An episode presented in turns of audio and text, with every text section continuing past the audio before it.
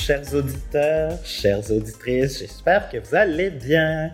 Très heureux de vous retrouver aujourd'hui pour parler d'un sujet, ma foi, euh, sensible. Je pense que c'est, c'est, c'est, oui, je pense que c'est ça. Euh, la santé psychologique au travail. Euh, ça fait longtemps, longtemps, longtemps que je voulais pouvoir jumeler SST et marque employeur. Et vous allez le voir dans l'épisode, euh, Marie-Ève revient là-dessus. Mais euh, je, je comprenais pas c'était quoi le rapport entre les deux sujets. Et finalement, quand elle me l'a expliqué, c'est devenu super clair. Si on dit, par exemple, donc qu'on a une valeur de respect, comment ça se fait qu'on ne respecte pas forcément l'intégrité psychologique ou physique de nos employés? Une fois que j'ai compris ça, j'ai fait comme, ah ben oui, la santé et la sécurité, donc comment c'est géré et administré dans notre organisation, c'est la manifestation concrète, la plus tangible, la plus simple de finalement notre marque employeur. Est-ce que je care ou, ou non de euh, mes employés? Donc bref, on a voulu faire euh, un constat de où est-ce qu'on en était au Québec aujourd'hui sachant qu'il y a eu des changements assez importants là, qui ont eu lieu déjà euh, sur la modernisation de la loi de la santé sécurité euh, au travail. Donc bref, euh, j'ai demandé à Marie-Ève, Marie-Ève Champagne pour ceux qui ne la connaissent pas, puis j'avais envie de vous lire ce qui est écrit sur son site web avant de vous la présenter. Elle dit j'amène la gestion santé, sécurité et mieux-être de votre organisation à un autre niveau, celui où les urgences se font moins nombreuses, les actions restent en place et ont réellement de la valeur pour favoriser la présence active de vos employés au travail. Donc, au-delà de euh, tous les titres qu'elle possède de, de, de diplôme, en fait, je devrais dire là, son, son DESS en santé sécurité, le fait que soit membre de l'ordre des CRHA, a plus de 15 ans d'expérience dans ce domaine-là. Et c'est surtout le fait qu'elle ait accompagné plus de 600 entreprises qui m'a intéressé. Donc, intéressé dans la logique d'avoir une expérience terrain mais pas que. Je pense que ses valeurs, puis comment elle voit l'humain dans le monde du travail et comment elle espère que les organisations soient entre autres plus bienveillantes, c'est surtout pour ça qu'on accroche si bien elle et moi là-dessus. Et j'ai pas envie d'en parler pendant des heures. J'ai juste envie de vous poser une question, une question qu'elle me pose dans euh, l'échange. Est-ce que on oserait, nous, comme organisation, auprès de nos clients, est-ce qu'on oserait blesser, rendre malade ou tuer nos clients? Probablement que la réponse c'est non. En fait, j'espère que vous n'avez même pas douté en entendant ma question. Mais cette question-là se transpose donc aussi dans le monde du travail. Est-ce que vraiment on se lève le matin en se disant aujourd'hui je vais rendre malade, blesser ou éventuellement tuer mes employés? Individuellement, personnellement, on risque d'être tous offusqués même de cette question-là et c'est évident que jamais, au grand jamais, on va se lever pour ça. Pourtant, il y a des accidents, pourtant, il y a du stress, il y a de la détresse psychologique dans le monde du travail. Donc, il y a une distorsion clairement entre ce qu'on pense au niveau individuel, personnel, et comment on agit en tant que gestionnaire, responsable des ressources humaines, bref, quand on est avec notre casquette, si on veut, professionnelle. Donc, on espère dans cette conversation vous expliquer pourquoi un changement de mindset est important, mais surtout comment ensemble on peut créer plus de santé et de sécurité psychologique au travail. Bonne écoute. Euh, cahier de notes et crayon, je pense, vont être de mise.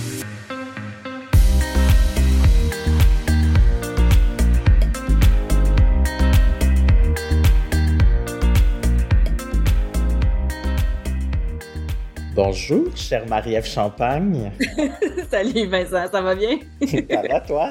Oui! Euh, un sujet euh, fascinant, peut-être même épeurant pour certaines personnes, je sais pas.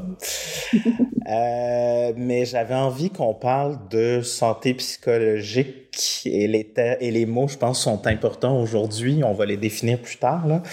Euh, pour voir quelle place ça joue dans la marque employeur, dans le fait d'être un employeur de choix, mais surtout aussi avec ce que nous demandent les nouvelles générations. Fait que Mhm. qui de mieux que toi pour venir en parler?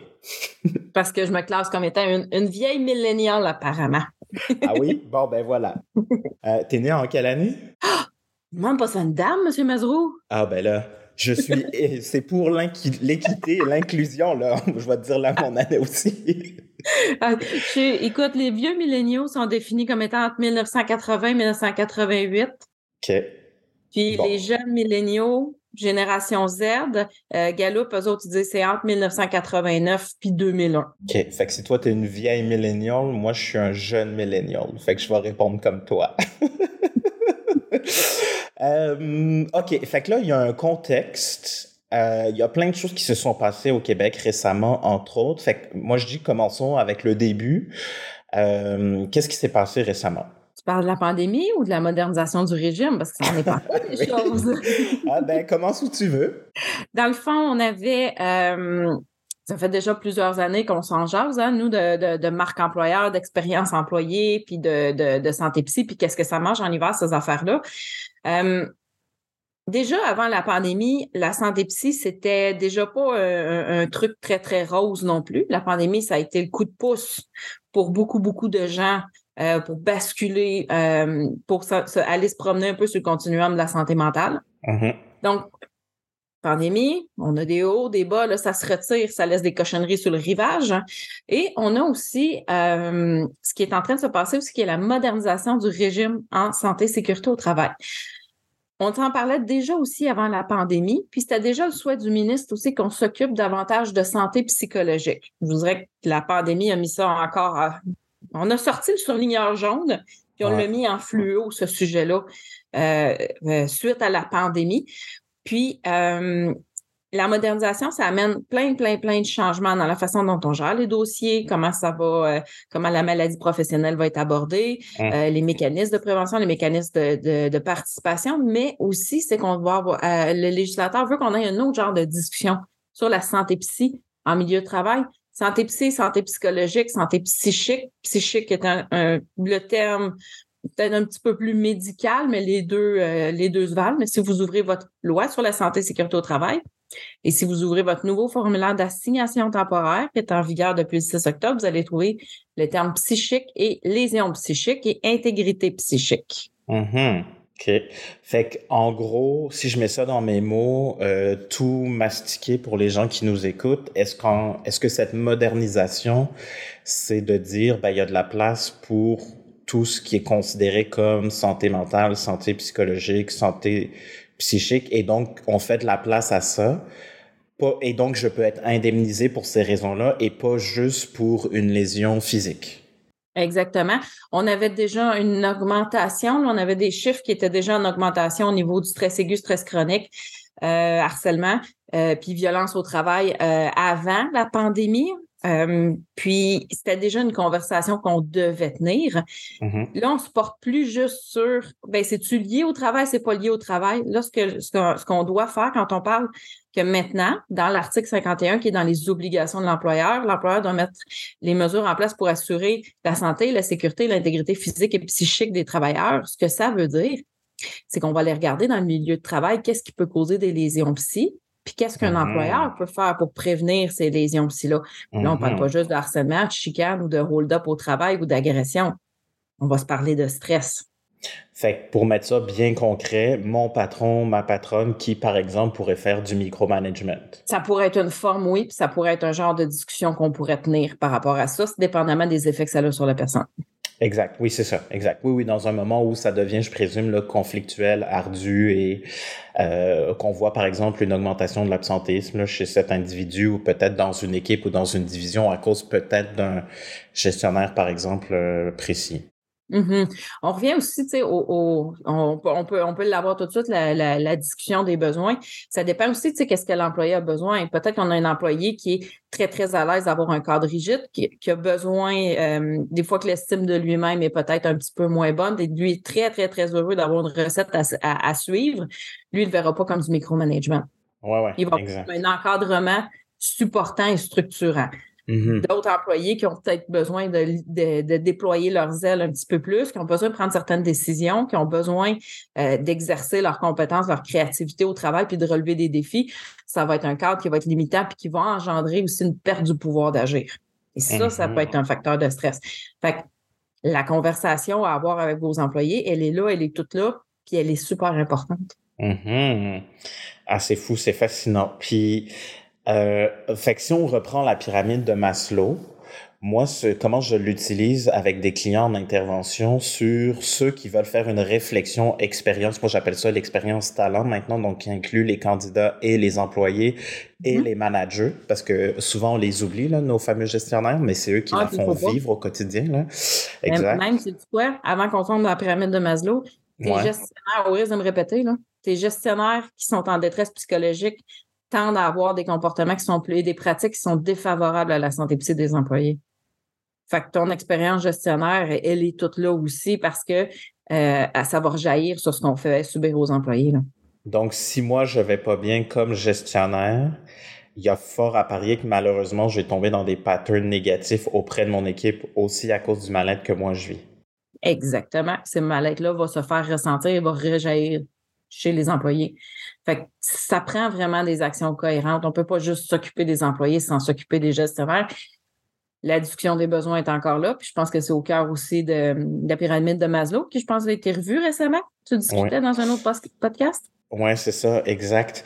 Euh, mais avant qu'on aille là, en fait, tu vois, moi, ma grande observation sur la grande démission, c'est pendant ces périodes-là de confinement, euh, aller-retour, aller-retour, on confine, déconfine, confine, déconfine, c'est que, bon, on le sait pour nos, nos, équipes de ressources humaines qui ont eu la tête sous l'eau et qui commencent à peine aujourd'hui à émerger de manière un peu plus, j'ai envie de dire, saine et, et, facile, c'est que les grands oubliés, donc, de cette grande démission, ça a été les managers qui devaient tenir le bateau d'un bord puis de l'autre, alors que on leur demandait la même chose, voire plus, alors que là, il y avait des portes tournantes et énormément de gens qui quittaient.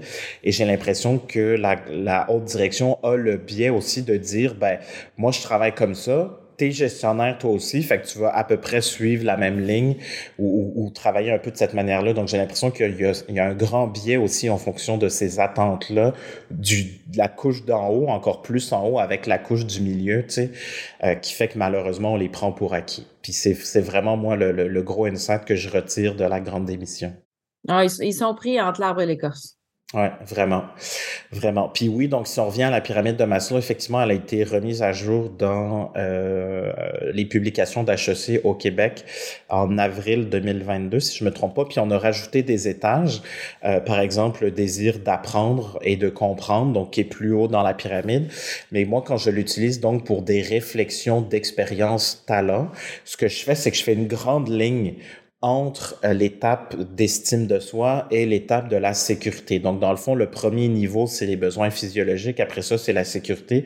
Puis après ça, c'est l'estime de soi. Puis moi, je mets une grande ligne entre ces deux-là, donc entre sécurité et estime de soi, parce que je considère que les besoins physiologiques et de sécurité physique et psychologique sont la base des besoins surtout dans le contexte d'aujourd'hui avec les attentes générationnelles qu'on a. Donc, pour moi, puis d'ailleurs, tu m'as partagé plein de, recherches là-dessus, les Y et les Z ont cette attente-là qui, à mon avis, puis je donnais un atelier auprès d'exécutifs il y a deux semaines, là, j'avais 35 personnes devant moi, puis je me suis fait challenger là-dessus.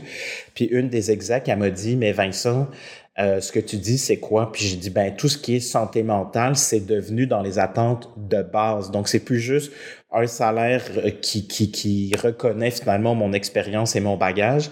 On est rendu à un autre niveau d'attente de base. Tout à fait.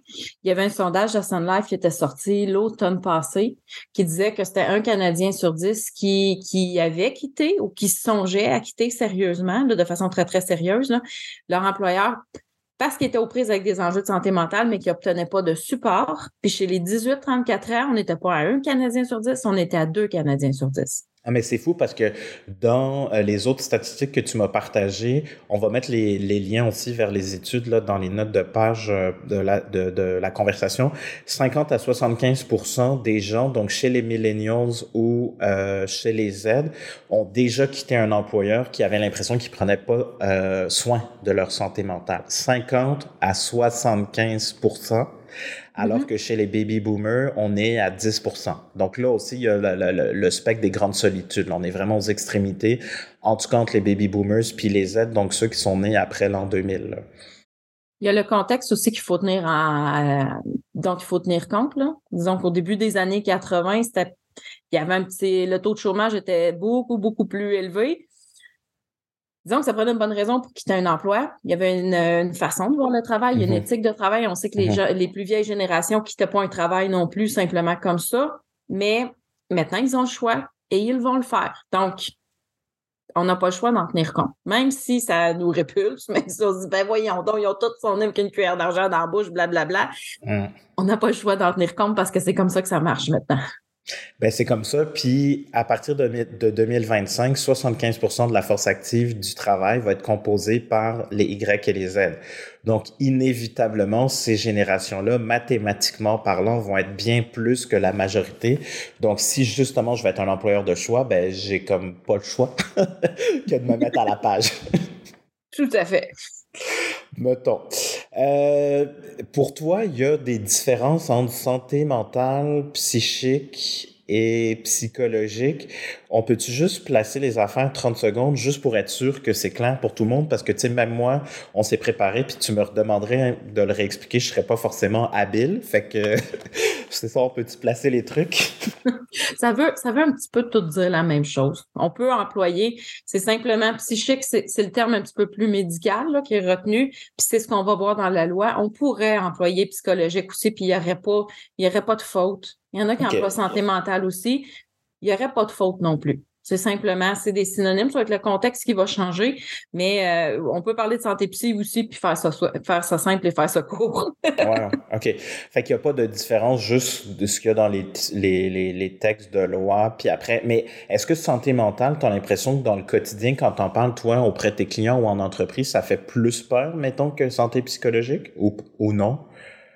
Ça sonne, euh, ça a une autre connotation. On dirait que santé psychologique ou santé psychique, ça va comme santé physique, santé psychique. Mentale, ça vient comme avec une connotation où ce qu'on on, les épaules baissent un peu, euh, la, la, la, tête baisse un petit peu. Fait que ça vient avec un, un, un autre genre de, de, de poids ou de discussion si c'est ça qui nous vient le plus facilement, ça peut être ça aussi. Là, après ça, peut-être qu'on aurait des, euh, on aurait peut-être des, d'autres, euh, des chercheurs ou des gens en psychologie qui pourraient descendre un petit peu plus que et dire, non, non, fondamentalement, c'est ça, ces différences-là. Mais dans la conversation usuelle qu'on a, là, euh, il n'y a pas de faute à employer les trois non plus. Là. Ça dépend avec quoi, comment, on, comment on va en parler puis avec quoi on est à l'aise. Mm-hmm. OK, OK, d'accord, super.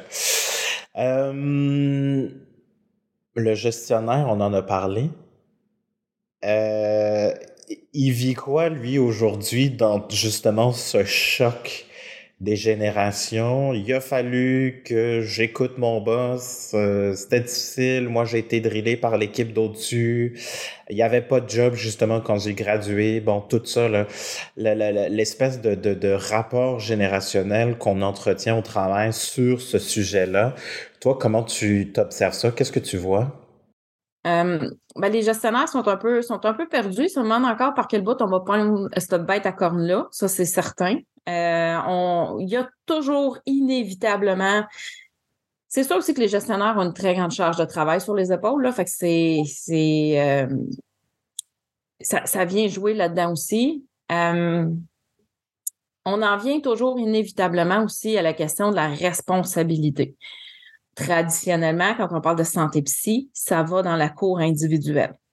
C'est pas de mes affaires. C'est mmh. privé. Il mmh s'arrangera avec ça. Il s'organisera. Tiens, voilà des ressources, tiens, voilà un PAE. Ouais. Là, on est en train de faire shifter plus la conversation sur les pratiques de gestion, sur les conditions de travail, sur l'organisation du travail, sur les relations interpersonnelles au travail, choses sur lesquelles euh, l'employé a peu ou pas de contrôle. Mm-hmm. ça a de l'impact sur la santé psy, ça a un impact aussi sur la santé physique à plusieurs, plusieurs, plusieurs égards. Donc, euh, c'est d'avoir la conversation, qu'est-ce qui appartient à qui, qu'est-ce qu'on peut faire pour, que ça soit de façon probable, pour voir aussi, aussi, parce que la question en santé et sécurité, qui est toujours mes obligations légales se situent où? Puis je m'expose à quoi si j'y réponds pas? On est en train de la définir aussi. on sait que en ce moment, il faut qu'on se dirige vers mettre en place un milieu de travail qui est sain et sécuritaire à tout point de vue. Mm-hmm. Fait que la sécurité psychologique, bon, il y a Google qui a fait des recherches puis qui est tombé un peu sur ce principe-là par, euh, entre guillemets, accident. Euh, si toi, tu nous le décris, dans comment toi, tu le comprends, c'est quoi? Sécurité psychologique, euh, c'est le fait de pouvoir être soi-même, euh, avec ses imperfections, avec ses difficultés, euh, à l'intérieur de son équipe. Puis, euh, puis l'équipe en elle-même, ben, on, à cause de ça, à cause de cette authenticité-là, ben, on subira pas d'effets secondaires néfastes. Puis on sait que ça, quand c'est là, quand ce, ce, ce respect-là est là, cette considération-là est là, on sait que c'est la marque des équipes qui sont performantes, aussi qui sont productives, référence au projet Aristote de Google. Exact. Donc, autrement dit, ou si je le mets dans mes mots, le fait de savoir que je peux me tromper et qu'il n'y aura pas de conséquences négatives, soit disciplinaires ou autres, par rapport à mon équipe, fait que je me sens plus en sécurité et que donc je peux tester, risquer. Et c'est probablement pour ça aussi qu'on est tous plus performants parce qu'on sent qu'il y a un filet de sécurité finalement euh, en dessous de nous. On sait aussi que sentir qu'on peut compter sur un réseau de soutien ou sentir qu'on peut compter sur notre équipe, ça, ça diminue le stress perçu en lien avec une situation aussi.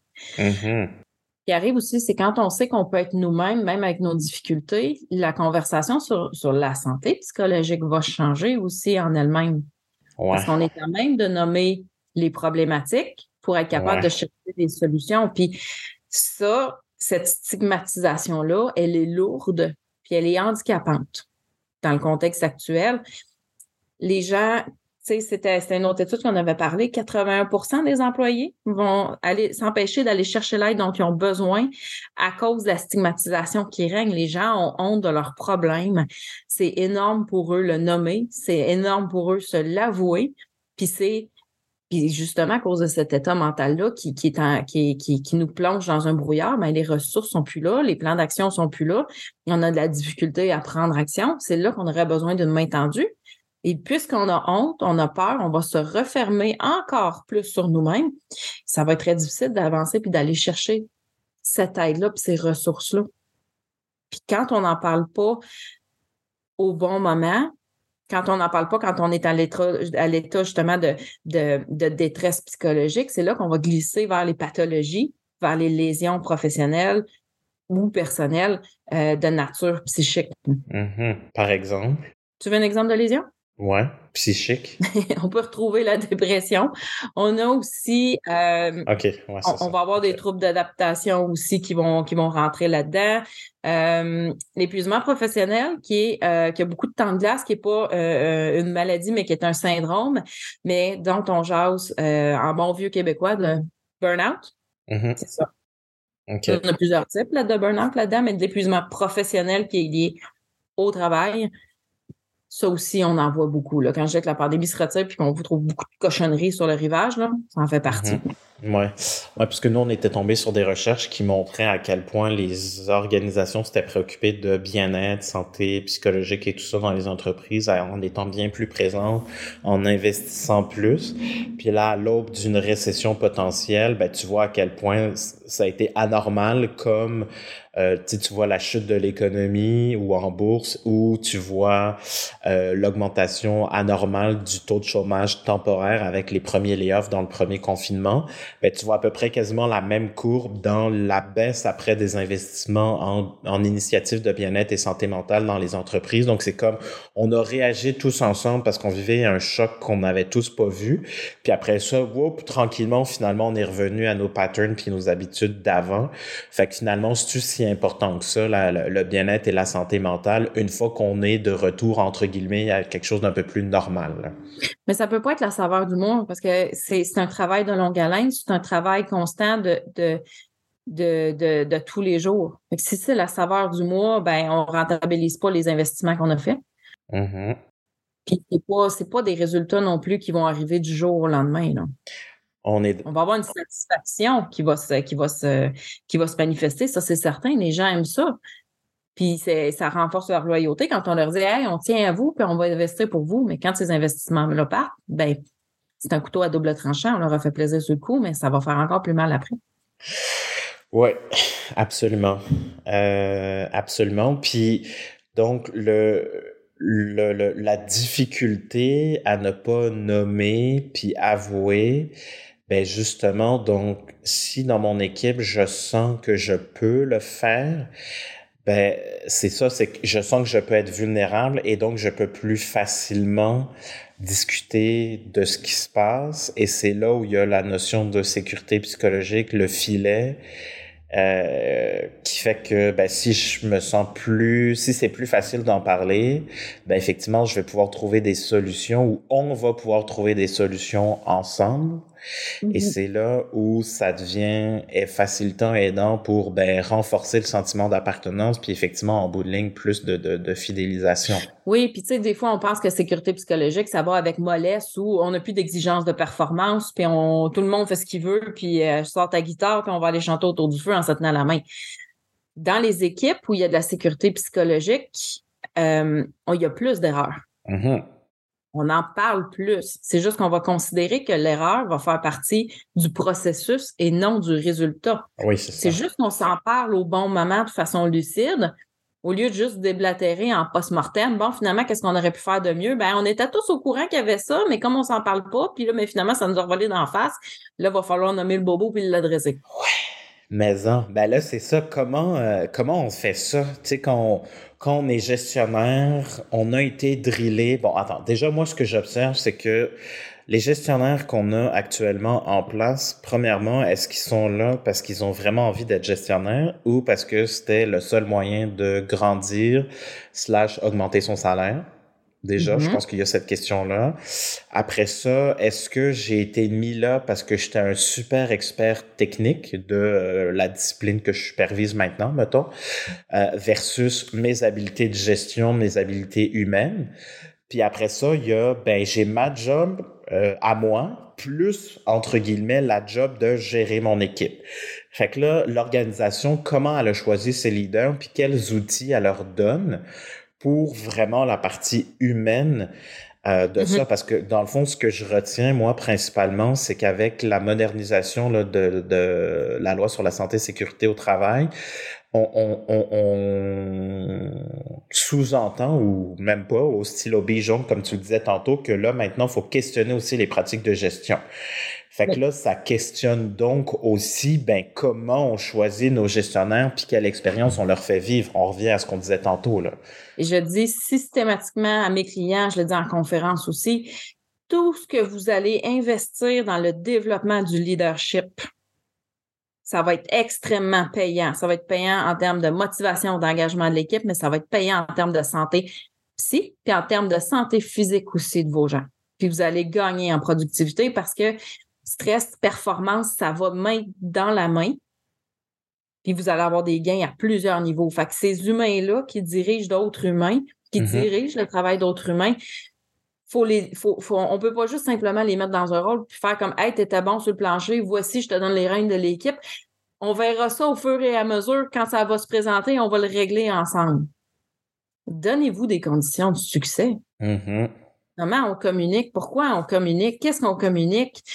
Comment ça se met une, conversation qui est bidirectionnelle aussi. Là? Mm-hmm. On donne pas juste l'info, il faut en prendre. Comment ça se prend, cette info-là? Comment on crée ça du travail d'équipe? Ouais. Puis de la gestion de la performance aussi, ça s'encadre, ça se gère. Ouais. Ça se communique. Fait qu'on, on, en fonction des besoins manifestés par les nouvelles générations qui, parce que là, on est quasiment en 2023, qui ben, le mm. sont déjà en majorité, mais qui, se, qui le seront, entre guillemets, en majorité écrasante dans deux ans. Comment on fait comme gestionnaire ou comme organisation pour je sais, est-ce que c'est simplifier? Ben, c'est peut-être même pas simplifier, c'est intégrer les conversations sur la santé psychologique déjà au travail, puis après ça, outiller, j'imagine. Mais, ouais, qu'est-ce qu'on fait, tu On fait comment? On fait quoi? On part par où? Comment on opérationnalise ça? Il y a beaucoup, beaucoup de marketing en matière de santé, santé psy, santé mieux-être. il y a beaucoup de pseudosciences aussi qui traînent dans les, dans les corridors de ces conversations-là. D'apprendre à tenir des conversations sur le stress. C'est quoi le stress? Un référent très simple, partez avec le ciné de Sonia Lupien. Méga game changer quand vous voulez jaser de stress de façon factuelle, avec des termes simples, actionnables, comprenables par tout le monde, qui vont vous ouvrir les clés des plans d'action aussi. Fait que c'est pour. Ouais, c'est ça. Ben, c'est pour contrôle, I pour imprévu. Imprévisibilité, nouveauté, puis et menace à l'ego. Menace à l'ego, oui, c'est ça. OK. Mm-hmm d'avoir d'avoir d'autres conversations sur le stress aussi, puis de, d'avoir des conversations aussi sur les besoins des employés, que ce soit en termes de, de communication, que ce soit en termes de, de, de, reconnaissance, que ce soit en termes de besoins de connexion au travail aussi, euh, puis d'ancrer ça aussi avec euh, le sens au travail. Ces générations-là, nos ces générations-là, nos générations. Eux autres, là. Je veux dire, nous autres. nous autres, là, on a un besoin de sens au travail, on a un besoin très, très grand aussi. On s'est déjà parlé aussi de responsabilité sociale. Mm-hmm. On n'a même pas parlé encore de diversité et inclusion qui, qui s'en vient encore plus. Si ça n'a pas frappé à votre porte, là, ça va frapper à votre porte dans pas long. Mm-hmm ces besoins-là de, de, sentir qu'on contribue à quelque chose puis qu'on travaille pour un employeur dont on est fier, puis euh, où on a une adéquation aussi des valeurs, elle est très, très, très, très forte. Puis quand il y a une distorsion entre euh, ces valeurs-là d'organisation puis nos valeurs personnelles, ben, ça, ça vient plomber un petit peu l'échange aussi par rapport à ça. Ces jeunes générations-là aussi veulent beaucoup de transparence et mhm. beaucoup de confiance. Ils vont vous la donner si vous leur donnez. Ça, c'est majeur parce que on part, je pense, plus souvent qu'autrement à prouve-moi que tu es digne de confiance au lieu de je te fais confiance jusqu'à temps que tu me prouves que j'aurais pas dû te faire confiance. Oui. Puis tu vois, cette game-là, ce game-là? Cette espèce de dynamique-là, moi, je l'aime moins parce qu'après ça, on sait-tu jaser, c'est quoi les conditions de succès pour qu'on ait cette, cette confiance-là qui, on va leur dire encore, bidirectionnelle? Voici un, un processus d'accueil d'intégration onboarding qui fait du sens. Je te donne toutes les conditions de succès pour euh, passer à travers ta courbe d'apprentissage, ton intégration dans l'entreprise pour maximiser ta performance à long terme. Je te donne des ressources aussi. Je on se tient une conversation aussi qui se permet de parler d'erreurs, de difficultés. Qu'est-ce qu'est-ce qui est tough pour toi en ce moment? Mm-hmm. Et de faire shifter la conversation sur euh, souvent, je, je, je l'ai dit un petit peu à la blague, mais je vais paraphraser John F. Kennedy qui disait euh, Ne vous demandez pas ce que votre pays peut faire pour vous, demandez-vous ce que vous, vous pouvez faire pour votre pays. Prends ça, applique-la à santé mieux-être, shift ça. Arrêtez de vous demander ce que vos employés peuvent faire pour vous, puis demandez-vous ce que vous, vous pouvez faire pour eux. Là, on va se donner des conditions de succès pour maintenir cette confiance-là, cette transparence-là, sans vivre d'un monde de lutte vert, mais on en a besoin de façon efficace. Parce que la communication, elle va très, très, très, très, très, très vite en ce moment puis avoir, ça, ça, ça s'arrêtera pas dans les prochaines années non plus. Mm-hmm. Puis en fait, c'est comme de dire que si je me préoccupe pas de la santé mentale, ben dans le fond, c'est que je te considère pas. Point. Oui. Tu, gardes, arrive dans l'état que tu veux, mais que ta peine, puis je me fous de l'état que tu vas avoir après m'avoir fourni ce que je te, ce que je t'ai demandé. C'est un peu ça le message qui est envoyé dans ce temps-là.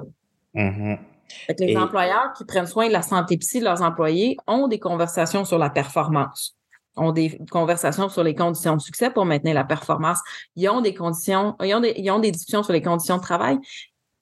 Ça sensibilise, ça éduque aussi à la santé globale, financière, mentale, psychologique, physique, sociale. L'Organisation mondiale de la santé le disait il n'y a pas si longtemps, il n'y a pas de santé sans santé mentale. There's no health without mental health. Mais ça, c'est ce, tout cohérent-là qu'il faut adresser d'une façon ou d'une autre, puis faire descendre cette conversation-là sur le, le, plancher des vaches. Mm-hmm. Fait en fait, on peut, on peut regarder ça à l'inverse. j'ai comme le goût de t'amener là.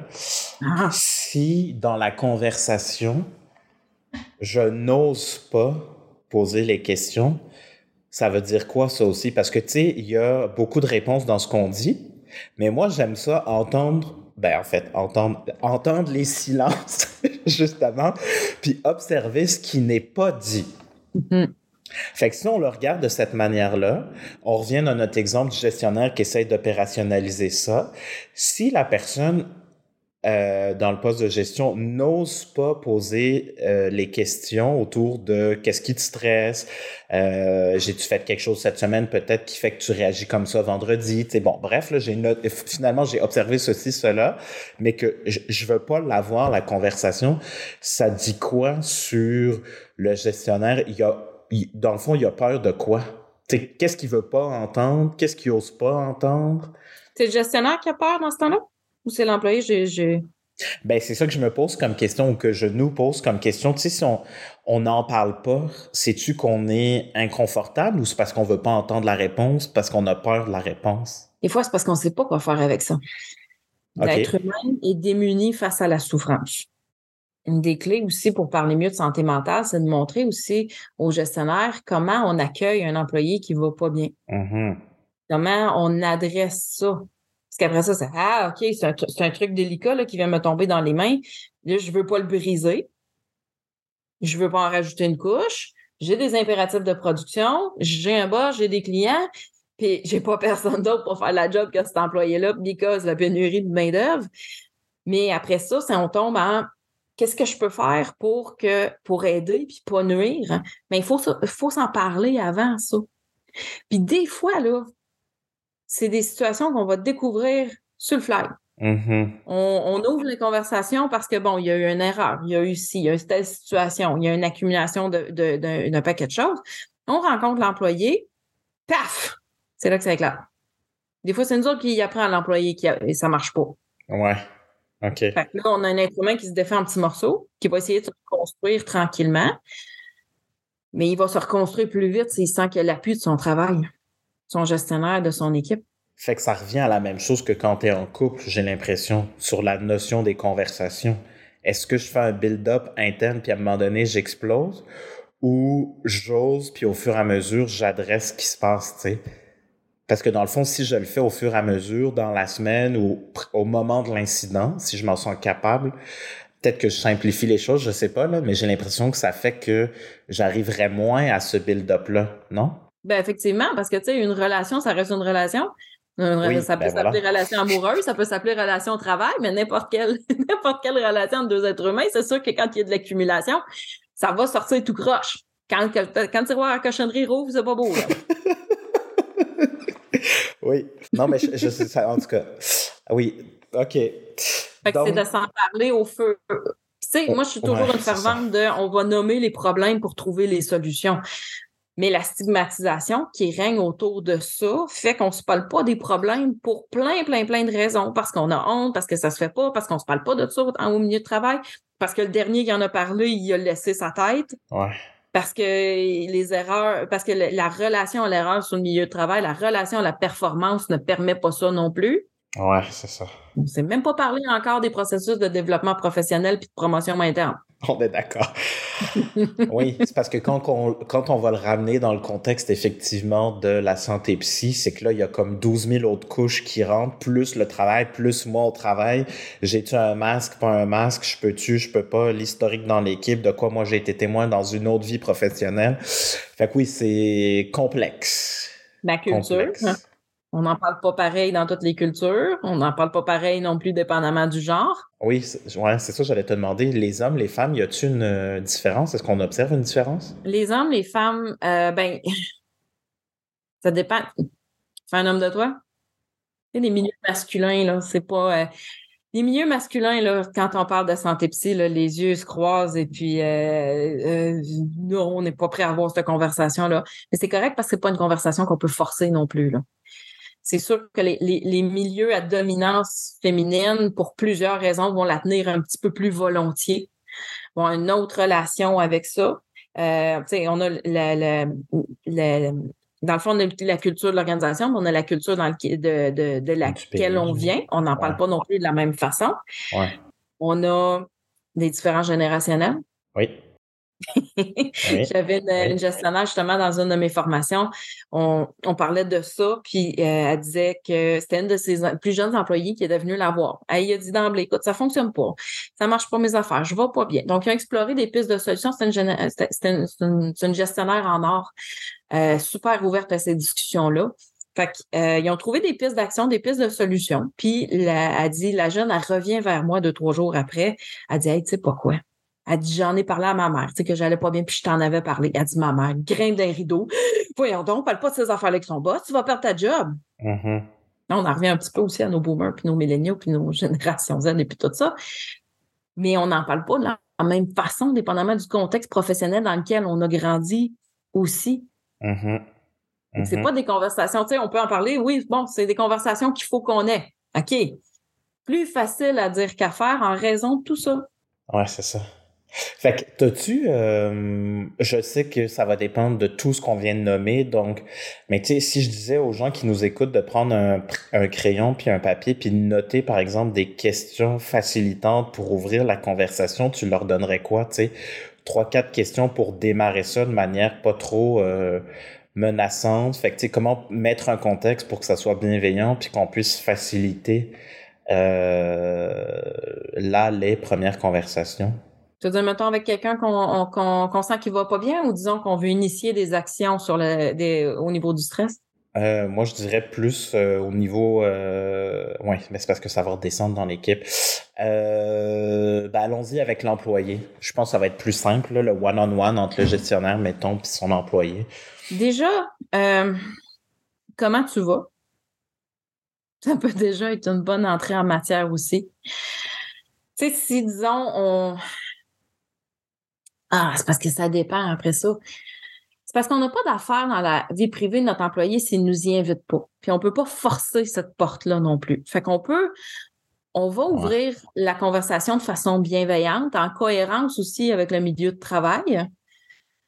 Parce que si c'est pas tous les milieux où on peut se poser cette question-là, puis on va avoir des, euh, des rencontres aussi, euh, c'est-à-dire des résultats avec ça. Mais tu sais, si euh, c'est une question à rallonge, ça, Vincent Mazreau. Hum. ben sinon, c'est pas grave. Au pire, pense à ça, puis tu me les enverras, puis je les mettrai en note de, dans l'épisode. là. Euh, mais, je déjà, là, d'abord, je vais y penser, mais déjà, sans bienveillance, vous irez pas loin. Ouais. Ah, mais non, mais la bienveillance, on en parle tout le temps, c'est un concept gnangnan, voyons donc. Ben, la bienveillance, c'est le fait de vouloir le bien de l'autre. Et que si l'autre sent que vous avez une ouverture, puis que vous voulez son bien, vous pouvez faire un bon bout de chemin sans forcer la serrure. Mm Ouais. Ouais, ouais. Puis je pense que c'est vraiment important la nuance que tu apportes de je veux-tu en parler ou je veux pas, mais en même temps, je te montre que je suis là. Fait que quand tu seras prêt, si t'es pas prêt là, ben viens-t'en, tu sais que tu peux. Fait que déjà mm-hmm. là, je pense que ça peut être une première étape. Euh... Ouais, ouais. Vraiment. Merci. Ça démontre aussi le soutien du gestionnaire. Ouais, c'est ça quand il n'est pas là, c'est aussi un facteur de risque. Quand on sent qu'on fait cavalier seul, puis que c'est euh, nous, euh, nous contre le monde ou euh, nous contre tout, mm. c'est un, une pente descendante qui nous aidera pas, disons. Ouais, c'est clair. Puis, tu sais, je vais me permettre de faire le lien maintenant, évidemment, avec le sujet de la marque employeur avant qu'on aille, tu sais, dans les facteurs de stress, parce qu'on en a beaucoup parlé, puis comment qu'on gère ça, puis l'impact sur la performance. Mais c'est que, bon, déjà, quand on parle de marque employeur, les gens pensent que ça sert juste à recruter. Bon, c'est vrai en partie. En fait, quand on travaille la proposition de valeur employée, PVE en français ou EVP en anglais, Employee Value Proposition, nous, dans comment on l'a modélisé, il y a cinq piliers. Le premier pilier, c'est la rémunération globale. Après ça, il y a euh, mon travail, donc est-ce que ça a du sens, est-ce que je sens que je peux contribuer, tout ça.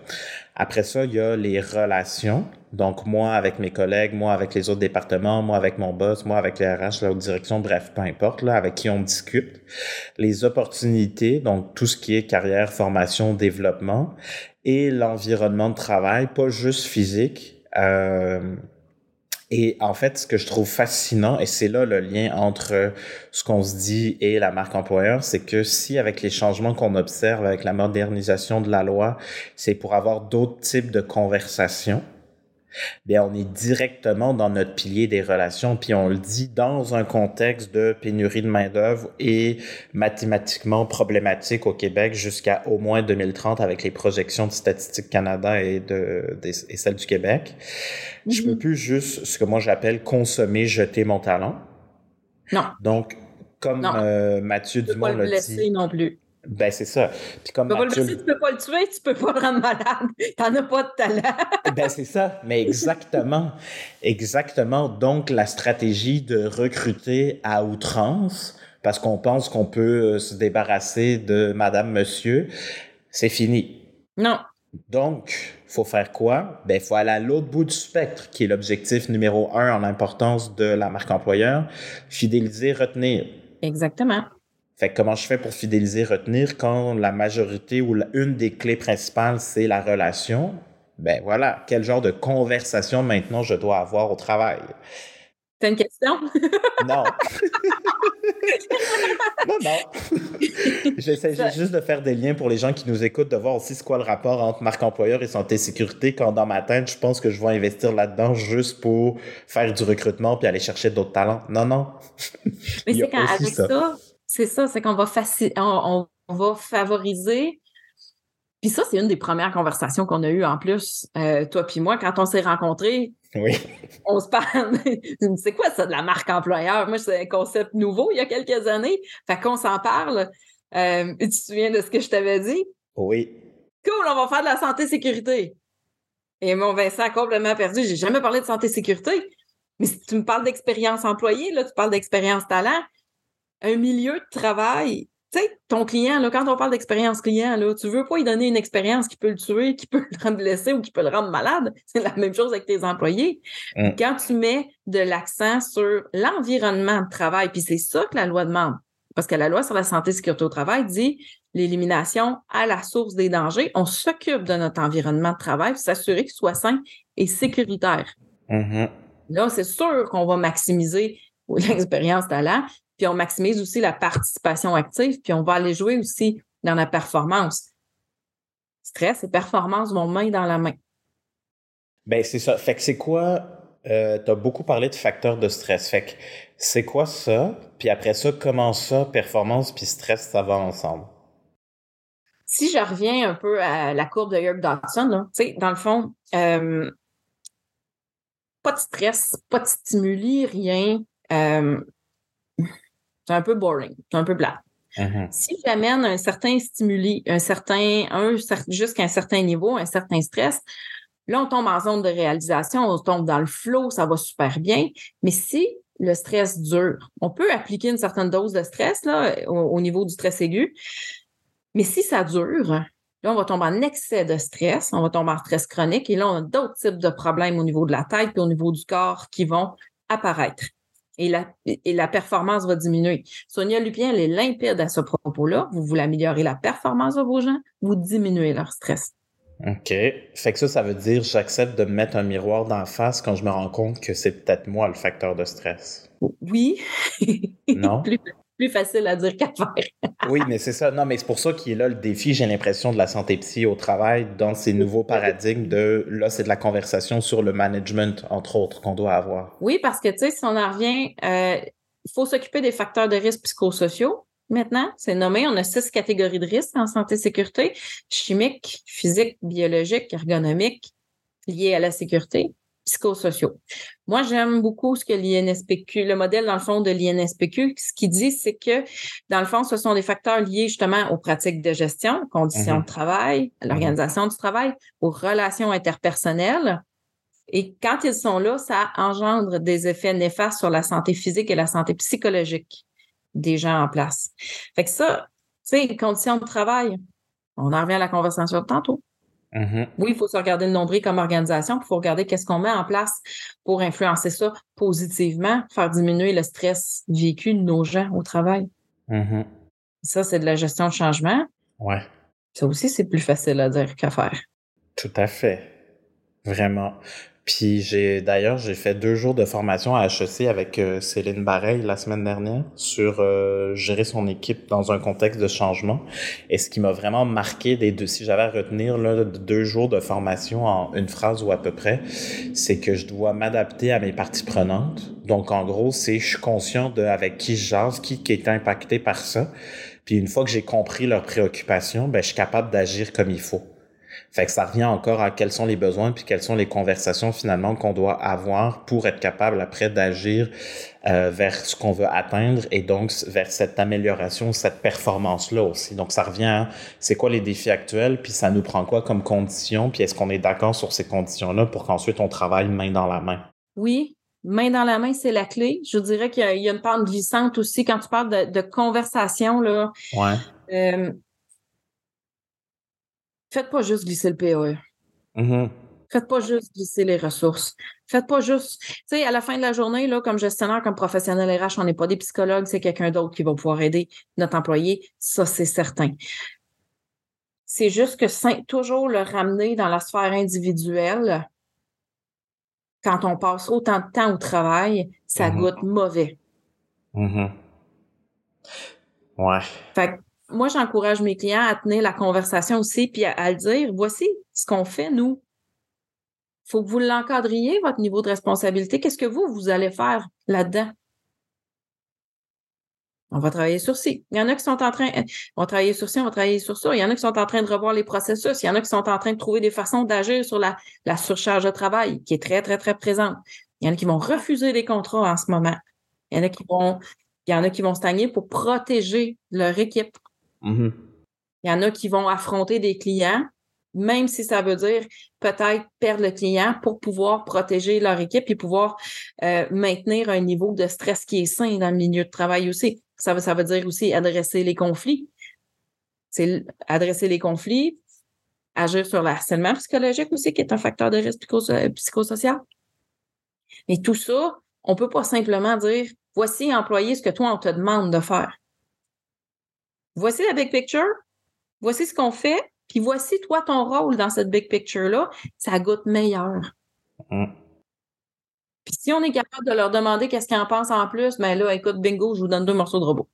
Mm, mm, ouais, clairement, clairement, clairement, clairement. Puis Peut-être juste un, dernier point qu'on n'a pas couvert, je pense. Puis si on regarde le spectre de la santé et sécurité au travail jusqu'à la fin, sans forcément parler de, réintégration totale, mais plus la notion de prévention versus contestation. Hmm. Euh, parce qu'on le sait qu'il y a des gens qui, bon, ben finalement, on n'a pas réussi à, rattraper les pots avant qu'ils se cassent. Là. Euh, Qu'est-ce que tu vois là-dedans, justement, dans cette notion de, de, stress, puis de performance, puis de, de ouais, de, de prévenir plutôt que guérir, dans le fond, là? Mais on sait que les investissements en prévention sont beaucoup plus payants que les investissements en termes de, de, gestion ou de gestion médico-administrative. Mm-hmm. Tu sais, tout ce qui est mis en gestion médico-administrative, c'est du temps, c'est des sous, c'est de l'énergie. Euh, c'est drôlement mieux employé quand on peut le faire basculer en prévention. Ben surtout que si je, dis n'importe quoi, là, mais tu sais, si, mettons, ça coûte 50 000 à l'entreprise par année, ce morceau-là, ben, ça me coûte 50 000 C'est déjà là comme dépense. Oui. Fait que je peux-tu effectivement canaliser mes efforts de l'autre bord pour reprendre ça ou peut-être moins que cette somme-là totale, mais de manière beaucoup plus, euh, ben, j'ai envie de dire stratégique, c'est peut-être pas le bon terme vu le contexte, mais de manière plus intelligente, mettons, et plus humaine. Oui, c'est pas facile parce que tu sais, c'est un petit peu le drame de la prévention. Là. De la prévention, je te parle de choses qui pourraient arriver. Ouais, les gestionnaires, les entrepreneurs, ce sont des gens qui soupèsent des risques à longueur de journée. Puis doivent prendre des décisions à propos de risques. Ça se mm-hmm. peut-tu? Ça se peut pas. Fait que tu sais, quand on, quand on investit en prévention puis que ça se passe pas, il y a tout lieu de se demander, je l'ai-tu investi pour rien? Parce que ça ne se serait pas passé de toute façon. Fait que c'est, c'est, un sous, je vais dire un sous-pèsement qui est des fois difficile à faire aussi pour les gestionnaires. Puis des fois, on opte pour le, raccourci, qui est des fois un peu plus confortable, de faire, ben, on traversera le pont, mais qu'on soit rendu à rivière. Mm-hmm, mm-hmm. Sauf que là, on est drôlement les deux pieds dans la rivière. Puis en ce moment, il y a énormément une grande augmentation au niveau des, euh, des lésions psy. Euh, que ce soit au niveau professionnel ou au niveau personnel, mettez-y le chapeau que vous voulez, mais les coûts sont déjà là. Ben c'est ça, c'est ça que je me dis. Mais ben oui, exact. Parce que des fois, ça s'appelle absentéisme, des fois, ça s'appelle taux de roulement, des fois, ça s'appelle invalidité long terme, court terme, des fois, ça s'appelle CNESST. Les coûts sont là. Fait que déjà, une première action, c'est de chiffrer ces coûts-là. Mm. Pas toujours facile d'un paiement. Chiffrer ces coûts-là, puis de regarder, ben écoute, on en est déjà rendu à plusieurs milliers de dollars d'investis là-dedans que ça nous coûte. Mais ça serait quoi des actions durables qu'on pourrait faire en prévention pour s'assurer qu'on, ben, on prend en charge nos choses, mais qu'on on, se donne des conditions de succès pour qu'on ne se fasse pas emporter par cette vague-là de, lésions puis de coups-là. Mm-hmm. En fait, c'est, oui, mais ça revient peut-être à la même chose aussi, des stigmas autour de ce sujet-là précis.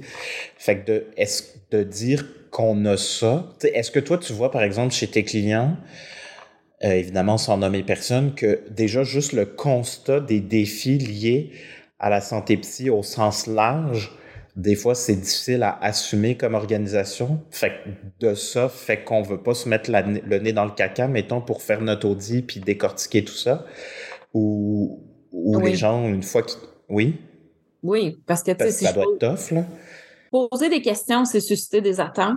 Poser des questions sur ce qui a cours sur le milieu de travail, c'est regarder aussi de façon honnête. On, en vient à l'historique d'un milieu de travail aussi, là. L'historique mm-hmm. des relations de travail, l'historique des conflits qu'il y a eu, euh, s'il y a association accréditée, syndicats aussi. On vient-tu de rouvrir la porte à des, à des demandes qu'on avait jugulées par le passé, puis finalement vont revenir? Euh, c'est des, des, conversations courageuses. Euh, des fois, non, effectivement, ça, ça, ça ouvrir ce couvercle-là, ça peut être difficile aussi. Ça peut se faire en, ça peut se faire en étapes, ça peut se faire de façon, euh, dans le fond, pas à pas aussi.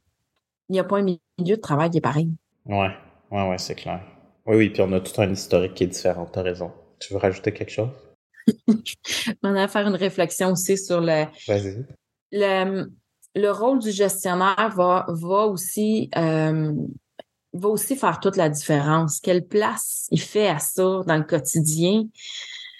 Puis ça, c'est son propre historique à lui aussi. Des fois, quand on a eu des gestionnaires justement qui, qui deal avec des troubles anxieux à tous les jours, des gestionnaires qui ont vécu des dépressions ou qui ont, qui ont, qui ont vécu des épuisements professionnels, puis qui se disent moi, je veux plus y retourner.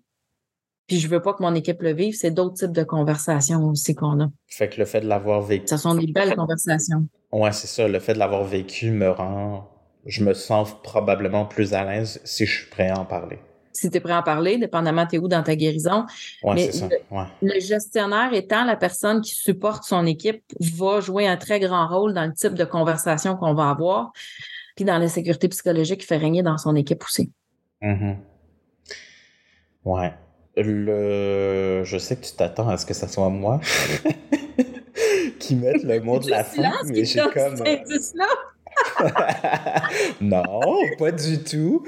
Mais je, non, j'essayais de, je t'écoute, puis j'essaie de, de, de, de, penser à ça. Puis, en fait, je, je ferai un mot de la fin conjoint, si ça te convient. Je, je t'inclurai dans ça. Euh, on se souhaite quoi, tu sais, moving forward? Euh, moi, c'est sûr que j'interviens plus au niveau de l'organisation que directement auprès des équipes, parce que souvent, on va travailler la marque employeur avec l'équipe exécutive ou bref, dans une logique plus 360 euh, transversale, fait que moins avec les gestionnaires dans une équipe précise. Fait que c'est sûr que moi, j'aurais une notion plus organisationnelle, mais c'est ça, on se souhaite quoi, peu importe le niveau dans le fond, tu sais pour qu'il y ait plus de place à ça. C'est ça, dans le fond, qu'on souhaite? Plus de place, justement, à ces conversations-là? Plus de courage. Ouais. Fait que ça revient à ça. Plus de courage.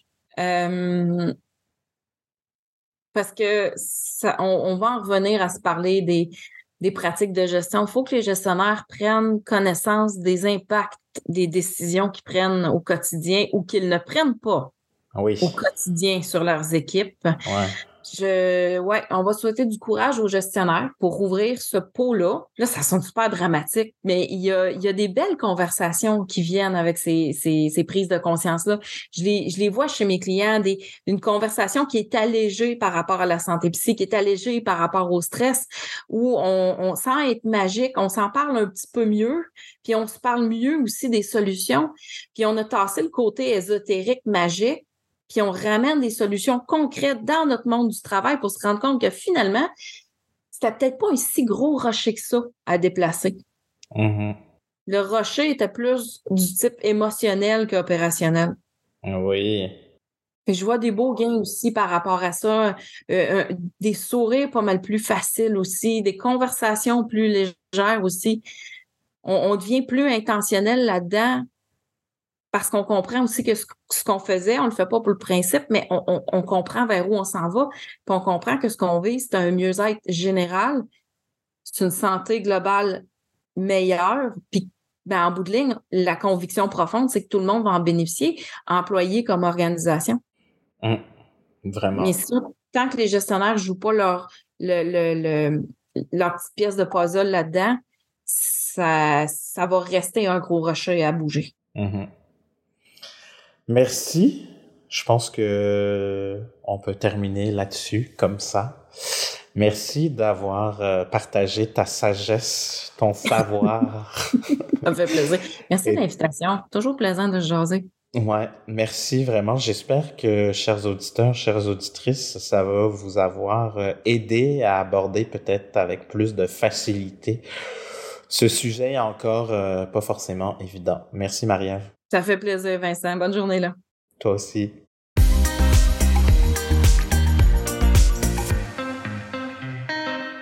Voilà, j'espère que ça vous a été utile, que vous avez retenu plein de choses, appris plein de choses, que vous vous posez peut-être des questions. Euh, sujet sensible, c'est clair, clair, clair. Euh, quand Marie-Ève parlait, moi, il y a plein de choses de, de ma vie personnelle aussi que je pouvais euh, voir ou plein de souvenirs de différentes situations euh, plus ou moins faciles là, que je, je, je, pouvais rattacher à ces exemples, à, à ces concepts-là.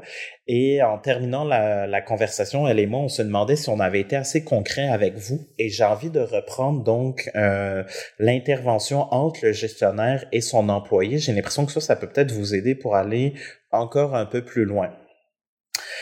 Euh, avant, pendant, après. Donc, je pense que c'est important que si on a à aborder une conversation courageuse pour parler de santé mentale au travail, ben déjà, on revient à ce qu'on s'est dit avec Marie avant. Est-ce que la personne m'invite là-dedans? Est-ce qu'elle est prête à en parler? Est-ce que finalement, je peux mettre la clé dans la serrure puis la porte va s'ouvrir parce que j'ai la bonne clé? Donc ça, je pense que c'est primordial de se poser cette question-là. Et ça viendrait en fait dans la phase d'avant, d'avant la rencontre, se préparer. Euh, de quoi j'ai envie de jaser, comment je vais aborder la conversation, euh, qu'est-ce que j'ai observé, comment je peux être finalement le plus factuel possible, le plus bienveillant possible pour, à l'inverse, être le moins menaçant possible. Donc, comment je peux finalement prendre le temps, 5 minutes, 15 minutes, peu importe, avec mon cahier de notes, un crayon, pour voir un peu qu'est-ce que je veux couvrir, mais au-delà de ce que je veux couvrir, qu'est-ce que je veux que la personne retienne après la conversation que je vais avoir eue avec elle, puis qu'est-ce que j'aimerais qu'elle dise. Donc, de partir avec la fin, une fois que je vais avoir eu ma conversation courageuse et difficile avec mon employé, qu'est-ce que je veux qu'elle dise si elle rentre à la maison le soir à son, à sa blonde, à son chum, à ses enfants, quand elle va parler de sa journée de travail puis de la conversation qui aura pas forcément été évidente au boulot. Donc, je pense que la préparation, là, c'est vraiment euh, la clé. Puis, je pense que dans cette préparation aussi, comme gestionnaire, comme professionnel des ressources humaines, allez-y all-in. J'ai peur de quoi? Je, si j'entends ça, euh, puis que j'écoute, je suis à l'écoute de mon corps. Là, en ce moment, est-ce que je vis du stress? Est-ce que je vis de l'anxiété ou je suis relativement apaisé?